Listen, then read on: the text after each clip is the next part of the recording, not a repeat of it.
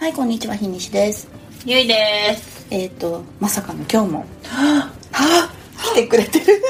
FM 夏木 FM で夏す木 FM ちゃんです。FM です。はい、よろしくお願いします。します。で、なんかさ、はいこの間ちょっと聞いてたあれで、インタビューうまくというか、うまなんか私喋りすぎちゃうんだよねというか、問題、うん。空白怖い問題、はい。みたいな感じのを割と2人は考えてやってるみたいなのを聞いたんでちょっとその辺を今日は聞きたいなっていやはい。うん。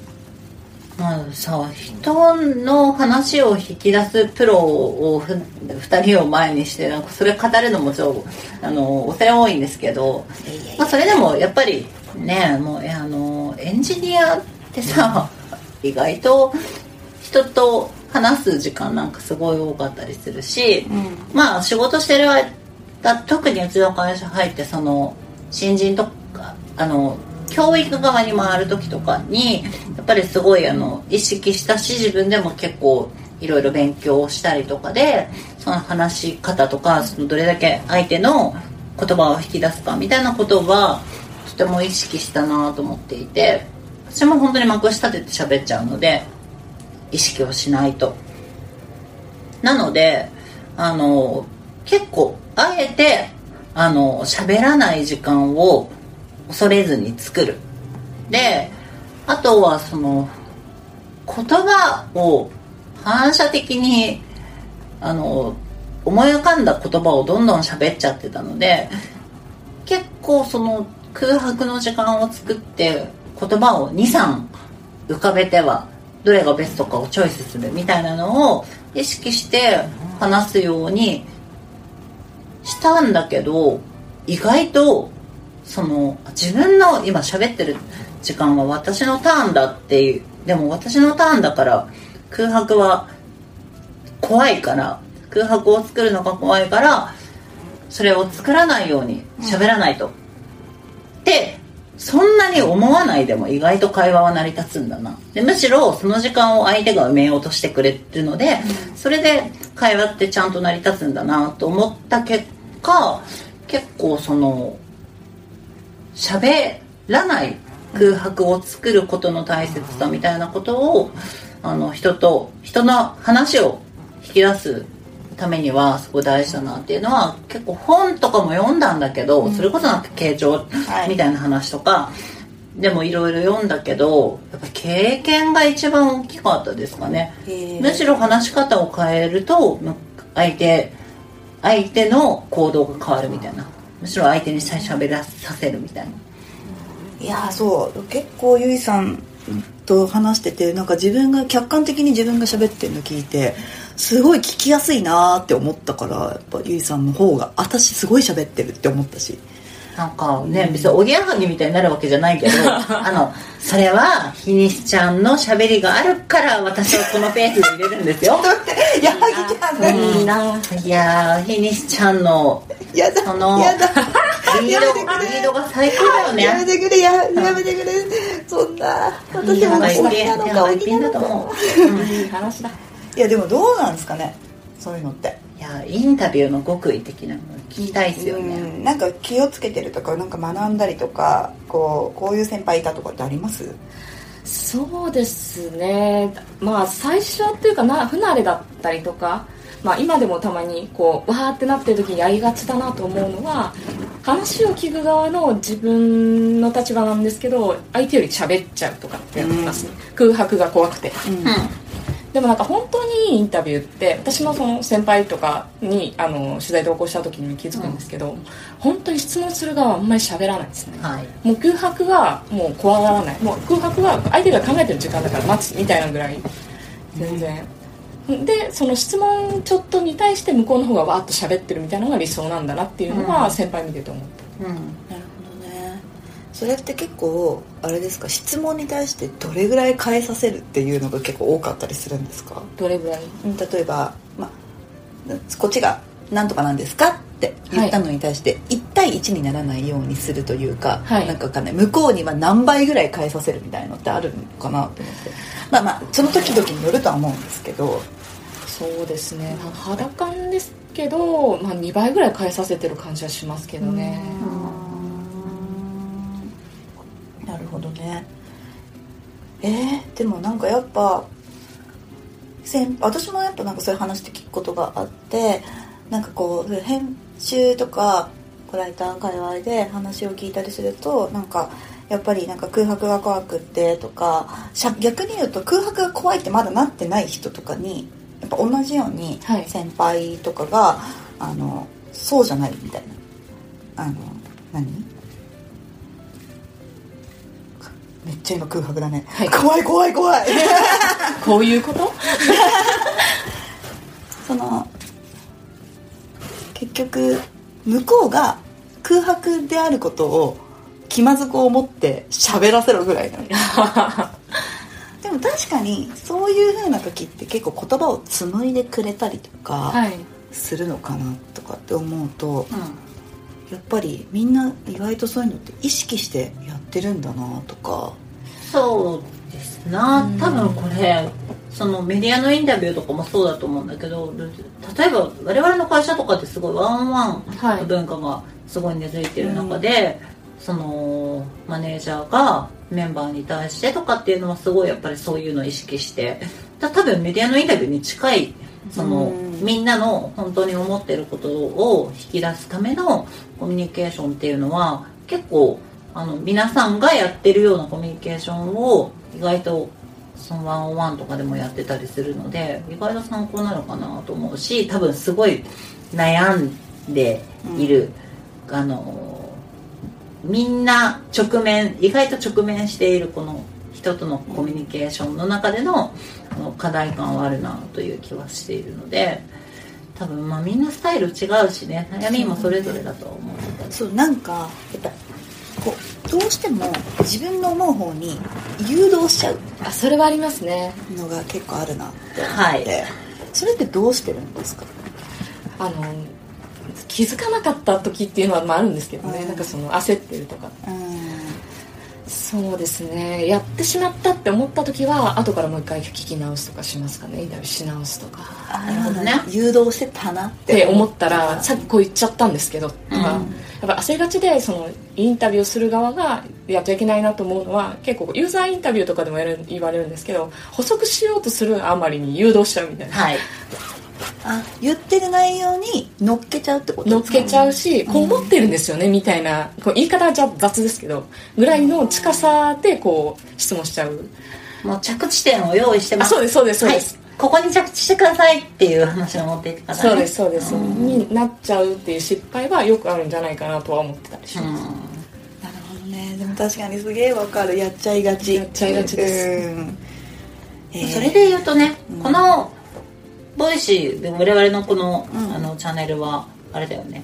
着地点がない。ないじゃん。だから、うん、私はとても自由なのであのすごいおおらかな気持ちで 話をさ、全方位で待ってるから、うん、スタンスとして自由だけどやっぱり、そのメディアだったりとか、うん、あとその教育みたいなことだったりとかのコミュニケーションってやっぱりある程度決まった場所に着地させないといけなかったりするだろうから。まあそれはね私は気楽ですよ。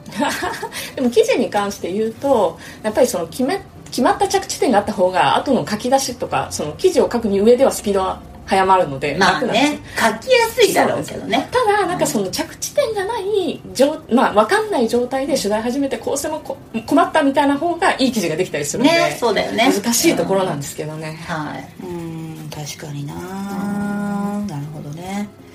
いやでもなんか私もう一個ちょっとさこれで良かったのかっていうのをそれこそその今まで編集をすごい何年もやってきた方に聞きたいことがちょっとあるんで、はい、それちょっと次聞いていいですか、はい、ありがとうございますすいません。いやでねあの、うん、私あの座談会形式の記事を書くことが割と多かった確かにね。多いね。そう最近やってないけど、うん、っていう時ってあの私音を取らないんですよ。音を取らない？うん。あのテレコを置かない。はい。録音しないんだ。録音をしないことが結構多くて。あもちろんそれが大事なものの時には取るんだけど、そうじゃない時ってあえて取らないっていうことが割と私多くって、うん。っていうのはまず聞き返すのが面倒くさい。あそれはわかる。それはそう。し辛いしあと、なんかそれを書き起こすっていう作業があんまりいい記事につながらないような気がうん。個人的にはしちゃっていてやらなかったりするんだけどそれって珍しいですか？座談会みたいに複数人の時は発言確認するためにかあの録音はしたりするのでそうですよね。感じですかね、うん。もうインタビューで取らないみたいなことは確かに前に何回かやったことあんうな、じゃあまあそういう方式もあるって感じそうですね。うーん。なるほど。なんか結構そうやってやった方がなんか自分で質問ってちゃざーっくり考えてくるんですよ。はい。けどその座談会こそ私がこう行って帰ってくるだけじゃなくてその人たちで喋ってくれるじゃないですか。なのでそこで話が展開していった方がああそういう着地あるんだみたいな。思ってもよらない。でもそっちの方が面白いみたいなことが結構個人的には起きるような気がしていて、うん。割となんかまあそっちにも任せちゃうし、はい。あとなんかね結構じゃあなんか音を取らないでどうやって書くんですかって言われることがあって。うん。はい。超絶な記憶力があるとか超絶にその文字起こしがリアルタイム性の高い文字起こしができる。とかじゃないと難しそうだよね。あとメモとか、あそう。でメモはすごい取るんですけど、うん。メモは私あのちっちゃいのじゃなくって、うん。大きいあのスケッチブックみたいなのを持っていて横書きにすることが多いんだけど、はいはいはい。あもちろんその時々によってですけど座談会の時はそれが多くってあの結構意識しているのがあの登場人物要は座談会に出てくる人たちはい。に共通の質問だったり共通の何かを出してもらうようにするうん。っていうことを意識しててほなんか例えば、えっと私が最近え前にやったやつで言うと,、えっとバンドマンの元カノ座談会っていうのをやったことがあるんですけど。名作ですねはい。ありがとうございます。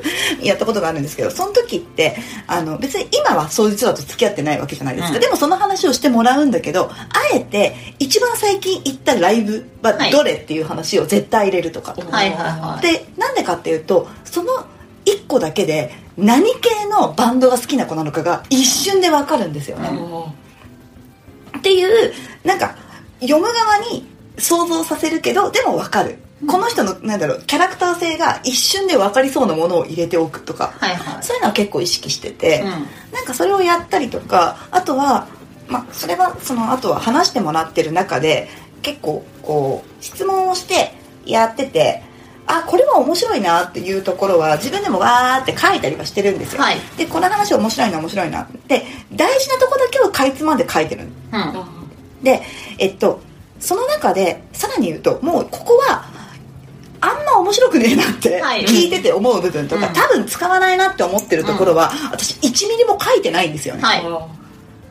書かないでうまた面白いなって思ったらそこに丸とかつけてうんでまたガーって書くんだけどものによっては座談会のその通りに進む時の通りに書かない方が面白い時ってあるじゃないですか、ねます。ので例えばこう数十分前に言ってるところと今言ってるところが結構リンクして喋っていたりとか、はい。そういう時はこことここってつないじゃって、んはい。あ書き起こす時書き書きと書く時には実際につなげてうん。書くとかなんかこうやっていくうちにあ結論見えてきたねみたいな時とか、はい。そうなったらちょっと私はまとめに入るよぐらいの、はい。っていうことはこういうことなんですかねとか、あみんななんかこんなこと言ってるから例えば私が例えばその記事の時に本当は考えてた着地って、はい。男たちはすごいいいいい加減でバンドマンは。なんかもう本当にクソだみたいな。はい。ダメなやつらだ。みたいな風に終わろうと思ってたんだけど、うん。結果その子たちがあの夢がある男じゃないと嫌？とか。はいはいはい。あって言い出したんですよ、うん。わかるわかるみたいな、うん。だからえで電話であのクイックジャパンの1万字インタビューみたいなのを聞かされるみたいな話が出てきたんだけどえ私たち嫌じゃんそんなの。はいうん。嫌なんだけどえそれいいんですかって言ったら、うん。え最高じゃんみたいな。ああなるほどと。これは男たちがクソとかっていう以上にそういう夢をなんか無謀な夢を持つ男を支えたい的な支えたいとか。応援したいんだよね。そうそういう男が好きっていう懐の深い女じゃないと、うん。そもそもこいつらと付き合わねえんだなっていうはい。ことに話を聞いてて気づいたの、はい。でもそれって私絶対最初には浮かんでないうん。からそこの着地に持ってこうとしたらそのあれにたどり着けなかったなって思って、っていうのもあって割に結構自由にやらせて、うん話のトピックだけ拾って最後こうああなるほどねみたいな風にした方が結構みんなも裏切られていくから読んでる方も裏切られていくっていう方がいいのかもしれないって思ったっていうのは結構あるんだけど意外と珍しいんですかねそういうのって。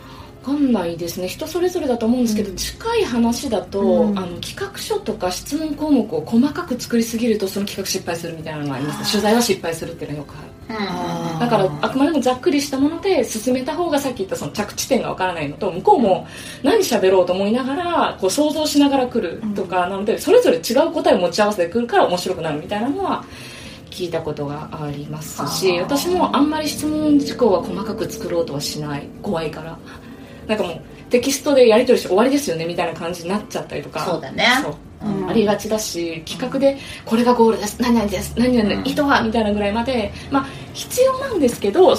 実際作りすぎてしまうことで失敗するっていうのはさっきの話のそのね。着地点が決まっちゃうからっていうので、あったりしね。ますうん。うちのインタビュー記事とかもそんな感じだよね。基本的にはそういうフランクでは進めようとはしてますね私の方では。会社内インタビューとか。あそうですそうですそうですそうです別なんか着地はね基本あんま決めてないよね、まあ誰に向けて話すかぐらいまでは握るんですけど、うんうんまあ、さっき言ってたその合意形成みたいなところまではしないあそうですよこんな感じのこと話してくださいぐらいうんの方がさっき言ったそのヒンさんの話じゃないですけどあこんなの出てきたみたいな方は多いです。ねそういうパターン。なるほどね。なんでなんかでも結構そのどっちが多いのかって言われた時に割とそのなんか失敗するパターンが多いとは言わないけど結構作りす込みすぎちゃう方の方が多いっていうのを聞いたことがあってはいはい。はいうん「ひみさんそれどうやってそういうふうにたどり着いたんですか?」って言われた時に「いやだ作り込むのめんどくせえしそもそもめんどくさいしうなんか聞き直すのめんどくさいからただ私がめんどくさがりなだけですかねみたいな。なんかあと話をしたことがある、効力かけてわーって綺麗に作った。らもうそれで満足しちゃいますしね。見る方もうん。こっちも、うん。お腹いっぱいになっちゃう。もんね。ん。なんか、まあ、不こ不格好だけど読ませるし面白いみたいな方がうん。なんかいいよね。そしてなんかそういう方向に向かっていきそうそのやり方の方が。うん。なんかもう綺麗にさまとめもう結論ありきだともうストーリーがそもそもあっそう。てうん綺麗にああ本当にこんな綺麗な座談会とかインタビューあるんだみたいななんかまとまり方をしちゃってるとさなんか読ん読む側にもフックもないしなんかそういうさっきのような裏切りもないしなんかそれはつまんないよね。難しいところですけどね。そうやってフランクにしちゃうと今度俗人性がみたいな話にななるのでどっちが正義か分かんないですけどああなるほどね、はい。まあ確かに正しいインタビューは特にはないけどやっぱやっぱ先生先生ってやっぱ爆発ですかね。やっぱその状況に合わせるというか、まあもっと踏みたいですけどね爆発そうですよね。確かに。メディアの人たちの話だな。なるほど勉強になる。勉強になります。いやこちらこそ勉強になります。ありがとうごありざいます。がとうございます